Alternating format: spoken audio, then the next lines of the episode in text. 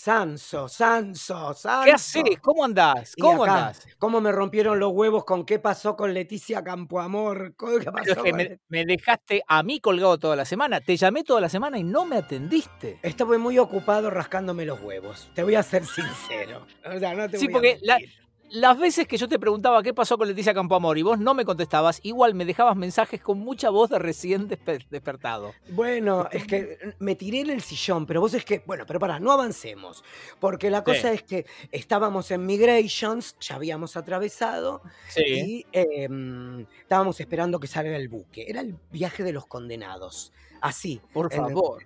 Entonces, de- por los altoparlantes se escucha Leticia Campoamor presentarse en bla, bla, bla. Eh, y el de al lado mío dice estadio positivo. ¿Entendés cómo es el sistema? Si Sí, claro. suena tu nombre, cagaste, no viajas. Sí, claro. Entonces ahí es donde empieza, la gente se empieza a muchar para intentar subir al barco lo antes posible. Hacer cola a distancia social, olvídate, no existe. En un momento dado, viene uno de seguridad y le dice a, a la hija de este que había dicho que Leticia había dado positivo, eh, señorita, o en la cola o, en no, o no en la cola. Y esta, sin sacar los ojos del celular, señala a la que estaba al lado a mío, una hippie sucia pachuli, con borcegos, así, con, tres aros. Esto es no discriminativo, ¿eh? No, no, eh, era, es puramente descriptivo. puramente descriptivo. Entonces señala con el dedo y dice, nosotros estamos atrás de esta. Él se va, el, el security, y yo la miro como diciendo, hija de puta, el que estaba atrás de esta era yo. Entonces le digo, eh, le digo, mami, tranca, no hay problema, pero yo estoy atrás de la señora. Yo que estaba con como con la mochilita colgada arriba de la mesa de mármol. A lo que ella me dijo, bueno, bueno, igual cuando subimos la dejé pasar. Pero Dios es tan justo y tan hijo de puta que para subir al Papa Francisco te tenés que poner unas especie de, de medias sobre la zapatilla. Vos decís, claro, Ah, te, pon- te ponen como una, unos cubre de zapatos así. como de, de- como de De, de- cirugía. De cirugía. Claro. Vos- decís, claro, se están cuidando para el COVID. No. Es para que no le manches las alfombras. Porque yo pregunté, te juro por Dios. Y, ¿En serio? Sí. Y como, y, y como Pero- te. Pero es como cuando te, te decían "Ah, usa los patines en el parque del living. Sí. Ah, sí, nada más que acá te cobran 140 dólares por usar los patines. que deben estar incluidos estos que te los cobran como 150 veces. El tema es que yo me pongo una pata. Imagínate todo esto con la mochila, porque yo no quería que la mochila toque el piso. Claro. Eh, es impresionante. Hoy me di cuenta que hace, no sé, una semana que no me pongo alcohol en las manos. Y porque vos, claro, estás en el campo ahí, olvídate, listo. No, no, no, es No ves a nadie, no, te- No, no, no no. te- no interactúas con nadie. Nada, nada, ni con Salvo- mi mano para hacerme la paja. Mira lo que te digo. Tengo miedo que Pablo me descubra. Yo te iba a decir, mucho menos con el señor ese que vive con vos. Claro, Bueno. olvídate. Eh, eh, sigamos. Eh, y entonces yo me pongo la primera bastante bien. Cuando me intento pasar la segunda, justo pasa por atrás el padre de la chica a la que yo había dicho, nena, ay, mami, ahí estoy yo. Que no sé qué ironía me dice porque yo me quiero poner sin tocar nada y ¿qué pasa? Se me rompe. No. O sea que tengo que ponerme otra. Me pongo otra, se me rompe. ¿Viste? No. Instant karma de nada. Porque yo hice Sí. lo que correspondía. La cuestión es que me voy arrastrando una. Voy como, ¿viste? Cuando pisas una bolsa de nylon o un chicle que no, lo, Sí. no te lo podés pegar. Bueno, voy arrastrando así por todo el buque hasta que un muchacho se me acerca y me da otra. Llego con la media, me pongo, me pongo la que funciona y ahí me siento a esperar. Cuando me siento a esperar, empiezo a decirle a todos mis amigos, pasé, pasé, pasé, di negativo, di negativo, di negativo. Y de golpe estoy sentado ahí y se escucha. Juan Carlos Pistelli. Pa. Otro más. ¿Quién? Ah, otro Otro más. Claro, no, no, no, no, no- no importaba quién fuera. Era otro que claramente había dado positivo. Había dado positivos. O sea, el barco no. O sea, estás cortando clavos con el orto Claro. hasta que vos ves que el barco hace bu y sale. Y ahí por el altoparlante te dicen, eh, informamos a los pasajeros que todos los que se encuentran en el buque han dado negativo. Claro, que es diferente a la situación del avión, porque al avión vos tenés que llegar ya con el PCR. Bueno, acá O sea que vos ya- con PCR también, ¿eh? Pero, pero te hacen otro ellos, de todas No, maneras. Vos, vos llegás con un PCR con menos de 48 horas y te lo toman como bueno, pero ya pagaste en el pasaje el otro.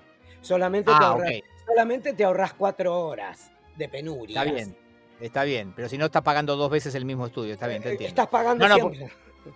No, no, porque yo lo que decía es que en, en el avión vos llegás con el PCR, entonces no tenés esta cosa de la incógnita ahí mismo en el aeropuerto. De última la tenés en tu casa, entre que vos te haces el estudio y te entregan el resultado. Sí. Pero ¿qué Acá pasa? estás embarcado, acá estás embarcado prácticamente y, eh, y ahí te enterás. Exacto. Pero ¿qué pasa si te da un falso negativo? ¿Cómo sabes? Viste que es todo, Pero no, toda pero una momento- polémica. pero no existe un falso negativo como, como resultado. ¿Me ¿Entendés? No- no- eh, eh, en algún, ¿A alguien le ponen falso negativo? No. Te da Sí. negativo y después. No. ¿Qué te sale falso negativo? Es que si tenés síntomas y te da negativo, por ejemplo, perdiste el gusto, perdiste el olfato, perdiste, eh, te duele la cabeza y todo, y te da negativo, te dan como falso negativo. Ah, ok. Es un delirio. O sea, t- Sí, sí, sí. todos podemos tener COVID. Sí. Bueno, ¿Es En fin, la cuestión es que cuando subo al barco, para retomar un poco la historia, eh, pongo en shuffle la- mis temas downloadeados. Sí. ¿entendés? En, en la aplicación de música. Y lo primero que me suena es eh, Annie Lennox con Eurythmics con eh, I Save the World Today. Sí, claro. Es una canción más triste que... el- Sí, totalmente. Y ¡uah! me largo a llorar como un tarado. ¿Entendés? Porque... Porque re- recordemos que vos venías con una carga importante ese día. No, y aparte aguantando dos semanas haciendo el clown en mi casa. Claro. Entonces, sin despedirme bien de mi vieja, de mis sobrinos, de mis hermanas, de nadie. La cuestión es que lloré. Escúchate esta. Lloré desde que me subí al barco hasta que me bajé del remis en mi casa. No, no. Vos sabés que mi plan era venir con la moto, pasar noche en un hotel y al otro día agarrar la moto y hacer 180 kilómetros en la scooter. Es Pero cierto. menos mal que desistí, porque lo mal, lo triste y lo deprimido que viajé, suerte que no tengo hemorroides, porque entre lo que apreté el ojete y lo que sufrí, ¿sabés lo que llegaba? Con una almeja en el culo. Y bueno, Ronnie, pero tenías que pasar eso. No, no, me tenía que pasar. En- entonces, eh, el problema era que si yo hacía noche en Montevideo, me tenía que quedar siete días y soparme y recién ahí ver si podía salir del hotel. Una fortuna. Claro. no, locura. El- En, en cambio, si vos declarabas que te ibas derecho a tu casa, a Riachuelo, directamente hacías la cuarentena en tu casa. Exacto, me llegó como una Perfecto. especie de papamóvil. De golpe llega Gustavo y, eh, y- y el auto estaba, la parte que divide el, el- el conductor de los pasajeros, como viste Sí. los, los plásticos en Nueva York, Sí, sí, sí. De, lo- de En- los taxis. sí. era sellado, pero bajo normas IRAM. Y Sí. abajo, en el medio, una botella de 5 litros de agua mineral, viste, de esta, la, la Salus, con el Sí. tapón para afuera, para que vos abras o cierres. O sea, tecnología eh, eh, charrúa 100%. Pará, no En- entendí. ¿Cómo para que abras o cierres? Claro, vos eh, tenés eh, todo un- una especie de nylon de piscina transparente, casi Sí. blureado, eh, sellado con eh, duct tape. Y abajo un, un tubo de agua de 5 litros, también sellado con tapa, que vos roscás o, eh, o enroscás de acuerdo a tu necesidad para comunicarte con el chofer. Yo dije, Ah, no entendía. Esa era la comunicación. Claro, abrías No. un poquito para que el tipo te escuchara. No, no era la comunicación. Lo de que me escuchara es, te- sigo después. Era por si querías que te entre el aire acondicionado. Era un tubo Ah. que salía. No, vos no tenés casi contacto. Es, es la NASA, pero a cha- a lo charrúa. ¿Entendés? Estabas, estabas envasado al vacío prácticamente. Estaba envasado al vacío, era una salchicha, Sansón. Entonces, cuando yo le pregunto, ¿esto es para que te pase la plata como en Montevideo? Me dice, no, no, no, es un tubo por el cual yo te puedo tirar aire acondicionado. Más película de la lista de Schindler me daba que no te das una idea. No, pero muy bien, Uruguay potencia, muy bien. Exacto. Entonces eh, subo, lloro un poco, reclino mi cabeza y el chofer me da charla. Imagínate que se escuchaba así. Como cuando te hablan y vos estás abajo del mar, Claro. con la misma hijaputez que el dentista te pone el caño del agua y quiere que le contestes. Exactamente con la misma hijaputez. Yo tratando de escuchar, él con la radio. Fue, te digo, un viaje de locos, pero de locos. 140 dolaruscos. Sea, es más, Mamita. yo no sé si te lo dije en el capítulo anterior, pero a mi madre siempre la jodo con que, viste que en, en Londres tuvo una sobredosis de medicación y tuvimos que volver. Sí. ¿Eso lo, contemos, lo contamos acá? No sé, bueno, no importa. Siempre le digo que me debe mil- los 1.500 dólares del alojamiento en Suecia y se caga de la risa. Lo primero que le dije cuando llegué acá es que ahora me debe 1.900. Interés Igual- los 140 del remis que me trajo a casa. Totalmente. Igual si un día lo querés contar en un episodio, hace, eh, jurame, prometeme que se va a llamar El día que mamá tuvo una sobredosis. La segunda vez que mamá tuvo una sobredosis, en todo caso. Ay, qué calor. Bueno, la cuestión es que durante todos los días en Buenos Aires, la gente en el Instagram me ponía, che, Ronnie, ¿cómo te deben extrañar los perros? Y yo digo, los pe- la gente proyecta sobre el amor Sí. de los perros. ¿Entendés? El perro, yo leí en internet, que no todo lo que leemos en internet es cierto, Es que los perros claro. no tienen eh, relación tiempo-espacio. Que te vayas un minuto o que te vayas 24 horas es lo mismo. Se desesperan igual. El boludo de casa, digamos, cierro la puerta, me olvidé el celular, vuelvo a abrir y me hace la misma fiesta que si me hubiera ido dos meses. Exacto. Entonces yo trataba de que la gente entienda que el perro te ama porque te ama, no, no porque te maneja la culpa. Ay, cómo te extraño, ay, cómo esto. Ni, te iban a pasar factura de, eh, ¿cuánto tiempo, no? Claro, No. la puta, que te fuiste, qué sé yo, que esto, que el otro. Creo que los gatos sí son así, ¿eh? Ojo. ¿Ah, sí? Sí, porque llega el remis y puedes creer que hasta que no estacionó los perros ni se mosquearon. Vinieron, movió un poco la cola el chino, movió un poco la cola pancha, movió un poco la cola palito y de golpe se acerca la Yuyo que me hizo un poco más de fiesta y pancha, solo de conchuda empezó a llorar. Viste, como que, ¡ay, te extrañé! Tipo mi hermana Sandra. ¿Entendés? Que en un momento dado tiene que llamar la atención por algo. ¿entendés? Entonces, así. Eh, y la perra eh, me hizo. Pero yo lo que digo es: la gente proyecta sus emociones en los animales. Y una me pone, no, lo que pasa que a lo mejor te hicieron el vacío. Y digo, ¿Quiénes? ¿Los perros? Los ¿Qué- qué- perros. qué- ¿Pero qué sugería? ¿Que entre ellos se pusieron de acuerdo para este, aplicarte freezer ahora que volvías? exacto, no sé. Entonces, eh, yo creo que como estaban con Pablo, en un punto están con la manada. Llegás así, hola, ¿cómo te va? Qué lindo. Pero lo que me pasó fue que Pablo fue a comprar huevos el otro día, acá al lado, a la, a, a la chacra de al lado, y cuando volvió, abrí la puerta y se le tiraron como si no lo hubieran visto en cinco años. Entonces yo no sé si es que lo aman más a él que a mí, o realmente la, la gente tiene razón. Bueno, eso lo tendrás que resolver y seguramente será una pregunta que no vas a poder responder fácilmente y te eh, perseguirá en las noches de insomnio. A ver si sos querido, aunque sea por los perros de tu casa.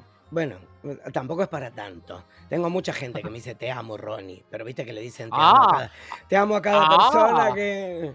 Bueno, también dicen que Ah. quieren pagar. Eh, eh, a ver, la semana pasada nosotros dijimos que no estaría mal que alguien pagara por este podcast. Y hubo gente que te dijo a vos que a mí nadie me dijo nada. A vos Sí, dijeron, porque "Están tus dispuestos". amigos son unos miserables. ¿Ves que las viejas conchudas por lo menos gastan? Para... Tenemos gente que nos escucha. A la verdad, a, lo- a los que viven en, en Sudamérica no me da la cara. Pero a los que viven afuera y viven bien eh, y cobran en, en moneda extranjera, esos podrían.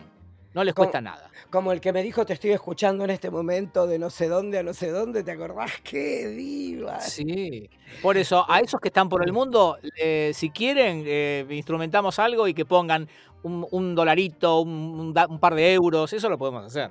Exacto, bueno, para.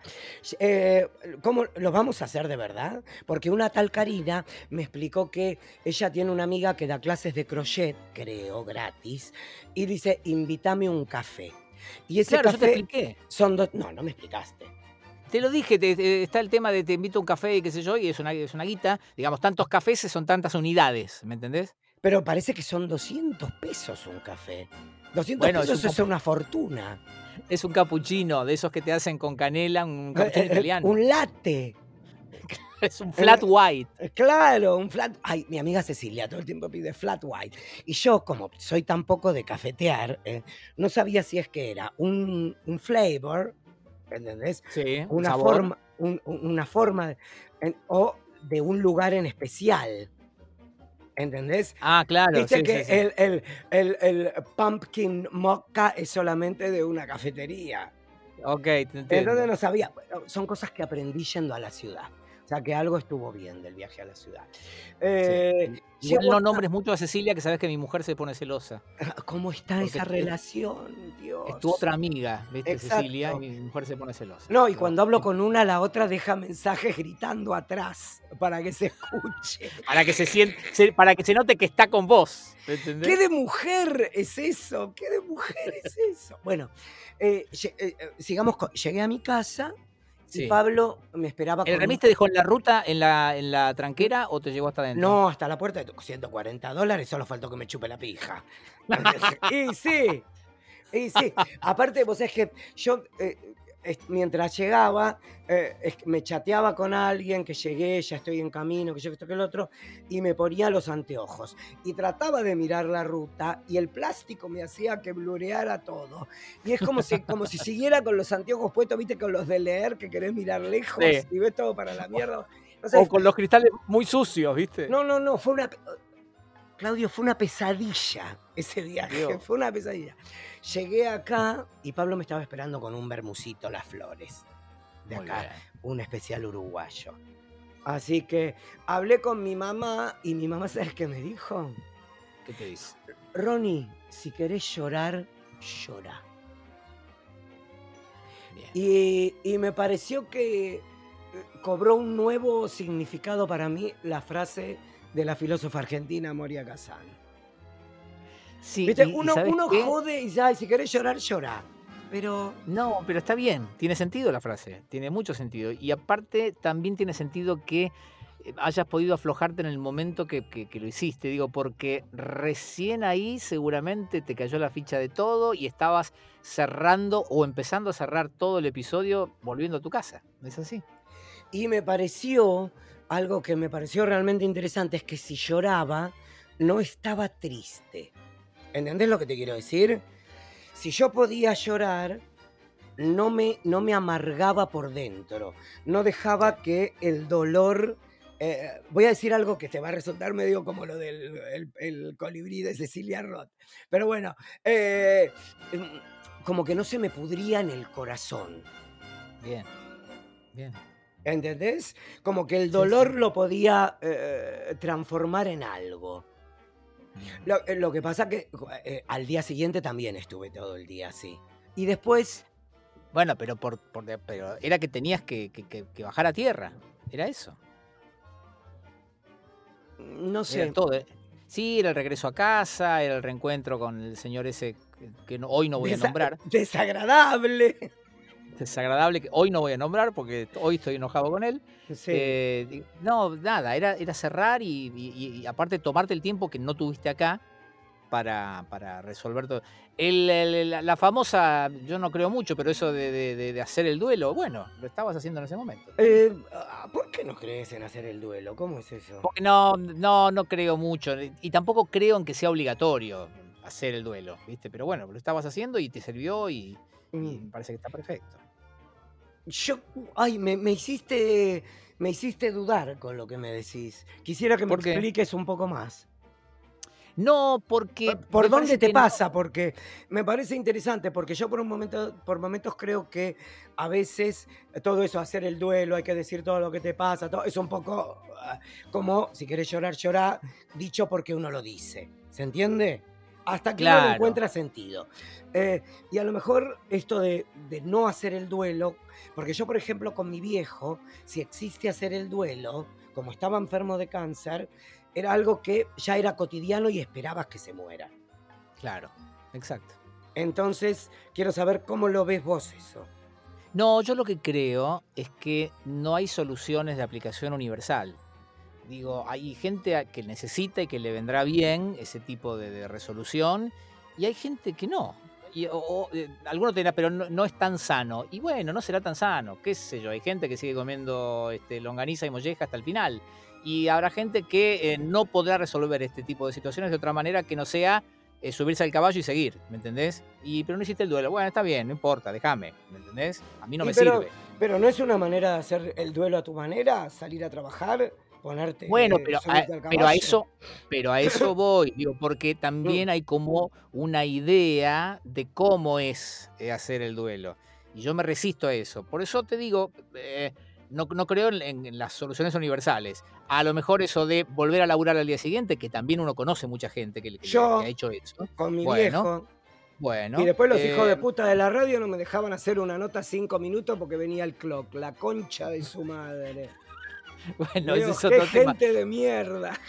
Bueno, eso también, ¿me entendés? Es una forma de resolverlo. Y te, sir- te sirvió a vos. Y a lo mejor a otro le Sí. sirve. Y vos fíjate, a lo mejor te sirvió a vos y en ese momento. Y a lo mejor esa solución no se aplica a otra situación de duelo como puede haber sido esta con la misma persona, con vos. Sí.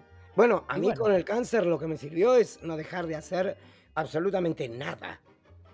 Bueno, O sea, dejé de correr porque en un momento dado era el cantante de R.E.M. O sea, está eh, bien. Está bien, sí. claro. No sabés lo que era. Bueno, pero es como cuando se te, como te dicen, no, bueno, eh, se mantiene vivo y se mantiene vigente y vigoroso a los 93 porque sigue trabajando. Mm. Y vos decís, y no sé si eso le viene bien a todo el mundo. ¿Entendés? Hay gente que en un momento necesita descansar. Y no Bueno, nada. Eh, para, ¿quién, eh, ¿quién era que hablábamos el otro día que tenía ochenta y pico de años y, y estaba hecho mierda y alguien con ochenta y pico de años está genial? A no todo el mundo le sirve lo mismo. Yo me No, acuerdo, claro, yo ah, ¿estamos muy serios? Un poquito. Un poquito. Bueno, Igual ya. Se, vaya se toda la largo, ¿eh? concha de su madre, entonces. No voy a hablar nada. Es que me quedó afuera Britney, me quedó afuera lo de la Biblia gay Bueno, polaca. pero hay, hay muchas cosas. Escuchame la cuestión. Ay, pará. Eh, Descubrí ¿qué? algo hermoso antes de, antes de cortar. ¿Vos sabés quién fue Fitzroy?